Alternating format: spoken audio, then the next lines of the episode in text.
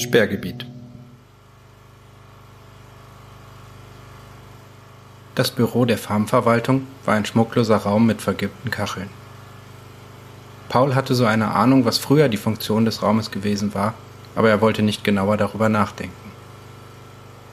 Da die Wufer allesamt Vegetarier oder Veganer waren, wurde so etwas wohl nicht mehr benötigt. Das Zentrum des Büros bildete ein riesiger Fotokopierer und ein grotesk anachronistischer Laptop aus den späten 2010er Jahren. Strom bezogen die Geräte von einem ohrenbetäubend lauten Dieselgenerator im Nachbarraum. Er verbrachte die Tage damit, Lieferzettel zu erstellen, Kisten im Versandlager zu überprüfen und die korrigierten Listen zu vervielfältigen.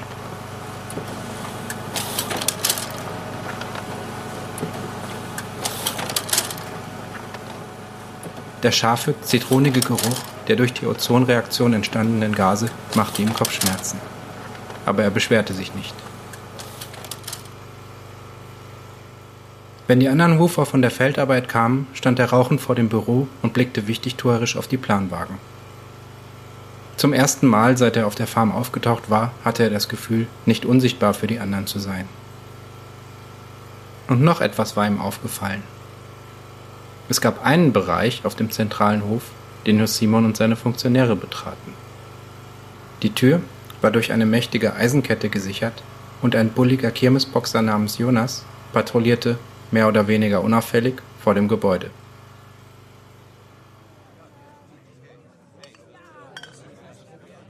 Abends beim Essen versuchte Paul das Gespräch auf die versperrten Räumlichkeiten zu lenken. Sag mal, Gibt es eigentlich so eine Art eisernen Vorrat für harte Winter? Sowas wie die Senatsreserven in der Interzone? Nicht, dass ich wüsste, raunte ein Mann, der offenbar aus dem ehemaligen Ruhrgebiet stammte. Wieso meinst du? Naja, wegen dem Sperrbereich da hinten auf dem Hof. Ach so. Soweit ich weiß, treffen sich da die Chefs. Wenn die Sekretäre von den anderen Farmen kommen, dann verschwinden die alle da drin und stecken die Köpfe zusammen. Und dich interessiert nicht, was darin vor sich geht? Nö, wieso? Danach ist ja sowieso immer Versammlung und alles wird abgestimmt. Paul beschloss es hier gut sein zu lassen, bevor der Mann noch Verdacht schöpfte. Entweder er verheimlichte ihm etwas oder es war ihm wirklich egal. Wenn die Versammlungen öffentlich waren, dann mussten die Chefs auch nicht im Geheimen tagen. Außerdem gab es keinen ersichtlichen Grund, die Räumlichkeiten ständig verschlossen zu halten.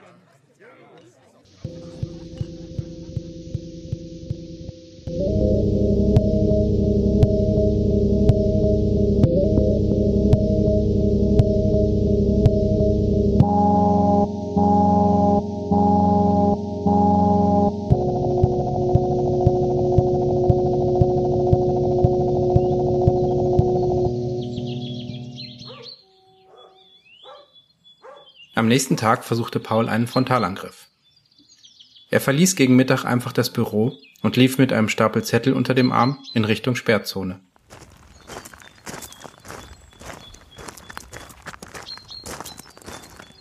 Bevor er an der Tür angekommen war, stand der stirnackige Kirmesboxer vor ihm und fragte in erstaunlich freundlichem Ton, ob er ihm helfen könne. Ich muss dringend Papiere da reinliefern. Hat dir Simon nichts gesagt? Nein, hat er nicht. Außerdem hält sich in den Räumen derzeit niemand auf. Für wen sollen die Papiere denn sein? Keine Ahnung. Das sagen die mir ja nicht. Gut, dann gehe ich nochmal nachfragen. Vielleicht habe ich ja irgendwas falsch verstanden. Er trottete zurück in Richtung Büro. Der Wächter lehnte sich an eine grün gestrichene Holzkiste und zündete sich eine Zigarette an.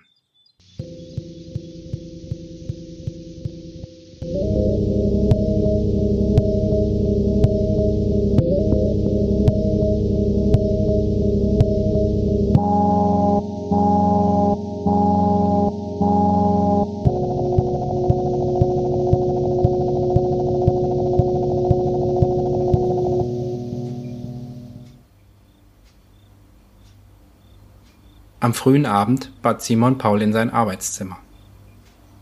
Es war, wie alles auf der Farm, ein karger Raum mit geringem Komfort. Allerdings lag eine Packung Filterzigaretten auf dem Tisch und in der Ecke stand eine robuste Kaffeemaschine. Außerdem besaß Simon offenbar ein Slate, von dem er aufsah, als Paul den Raum betrat. Hallo Paul, setz dich doch bitte. Er deutete auf einen Bürostuhl, der seine besten Tage lange hinter sich gelassen hatte. Was war los? Simon hatte ihn noch nie in sein Arbeitszimmer gebeten. Warum also ausgerechnet heute? Paul beschloss, die Flucht nach vorne anzutreten. Was versteckt ihr in dem verschlossenen Gebäude? Um das zu erfahren, versuchst du dich am helllichten Tag an der Wache vorbeizuschmuggeln? Paul, ich hatte dir schon mehr Cleverness zugetraut. Nun, ich fand es eben merkwürdig, dass es in eurem Wufer-Sozialismus Geheimnisse gibt. Ist das nicht ein bisschen widersprüchlich? Ich glaube nicht, dass du dir ein Urteil über unsere Organisation erlauben kannst. Was wäre, wenn wir in der Gemeinschaft beschlossen haben, diese Sperrzone einzurichten? Glaubst du, eine sozialistische Utopie muss nicht wehrhaft und gut organisiert sein? Die Geheimhaltung dient ausschließlich dem Schutz der Wufer. Paul schnaubte verächtlich. Dem Schutz der Wufer. Eine Ironie, dass du solche Dinge gerade auf dem Gebiet der ehemaligen DDR von dir gibst. Ich glaube, es ist noch kein Despot unter der Sonne gewandelt, der nicht behauptet hat, zum Wohle und Schutz der Bevölkerung zu handeln. Jetzt war es an Simon, sarkastisch zu werden. Sein Gesicht verzog sich zu einer grotesken Fratze, die wohl ein Lächeln darstellen sollte. Und wer bist du, dass du solche Reden schwingst? Ein Bewohner einer militärisch kontrollierten Zone des relativen Wohlstandes, in der die ärmsten Bewohner in verfallenen Ghettos vor sich hin vegetieren, mühsam verdeckt von riesigen Werbeplakaten? Ihr braucht gar keine Ideologie mehr, das ist schon klar. Außer dem hohlen Mantra, dass jeder es schaffen kann, wenn er redlich sich bemüht protestantischer Arbeitsethos ohne Glauben, geronnen zu autoregulativer Biopolitik. Wenigstens haben wir es nicht nötig, Informationen zu verheimlichen und unsere Bürger zu manipulieren, entgegnete Paul. Und warum bist du dann hier? Ausgestoßen von deinem Stadtstaat und vom Militär mit einem Sack über dem Kopf in der Prignitz ausgesetzt? Das hatte gesessen. Paul sah ein, dass er wohl nicht in der Lage war, den moralischen Zeigefinger zu schwingen. Simon, der die Veränderungen in Pauls Gesicht bemerkte, schaltete einen Gang runter. Glaub nicht, dass uns diese Entscheidung keine lange Diskussion gekostet hat. Wir sind nicht davor gefeit, dieselben Fehler zu machen wie andere utopische Bewegungen vor uns. Aber wir sind auch nicht naiv. Jede konkrete Situation erfordert eigene Strategien. Und ein Gemeinwesen, sei es auch noch so klein, braucht eine organisierte Struktur. Wir befinden uns faktisch im Krieg mit den Interzones der Europäischen Union. Wir können nicht riskieren, dass jeder Erntehelfer unsere Verteidigungsstrategien kennt. Paul winkte müde ab. Das alles hatte er auch schon gewusst, bevor Simon es ihm erklärt hatte. Ziel seiner Provokation war es lediglich gewesen, dem Farmsekretär ein paar Geheimnisse zu entlocken. Und jetzt war seine Strategie aufgegangen, ohne dass es sich wie ein schmutziger Sieg anfühlte. Wem sollte er auch sein Wissen verraten? Er war isoliert und gebrandmarkt. Wenn er je wieder in die Zone zurückkehrte, würde er sich unterhalb des Radars aufhalten müssen. Andererseits konnten Informationen über die Wufer und ihre Farmen sich in einer solchen Situation auch als nützlich erweisen. Es wird die Zeit kommen, in der du mehr in die Geheimnisse der Wufer eingeweiht werden wirst, unterbrach Simon seinen Gedankengang. In der Zwischenzeit möchte ich dich aber bitten, es dabei zu belassen. Das war mehr ein Befehl als eine Bitte. Paul nickte ernst und schüttelte Simon die Hand. Klingt fair. Wie stehen wir jetzt zueinander? Simon klopfte ihm auf die Schulter. Wir sind cool, Paul.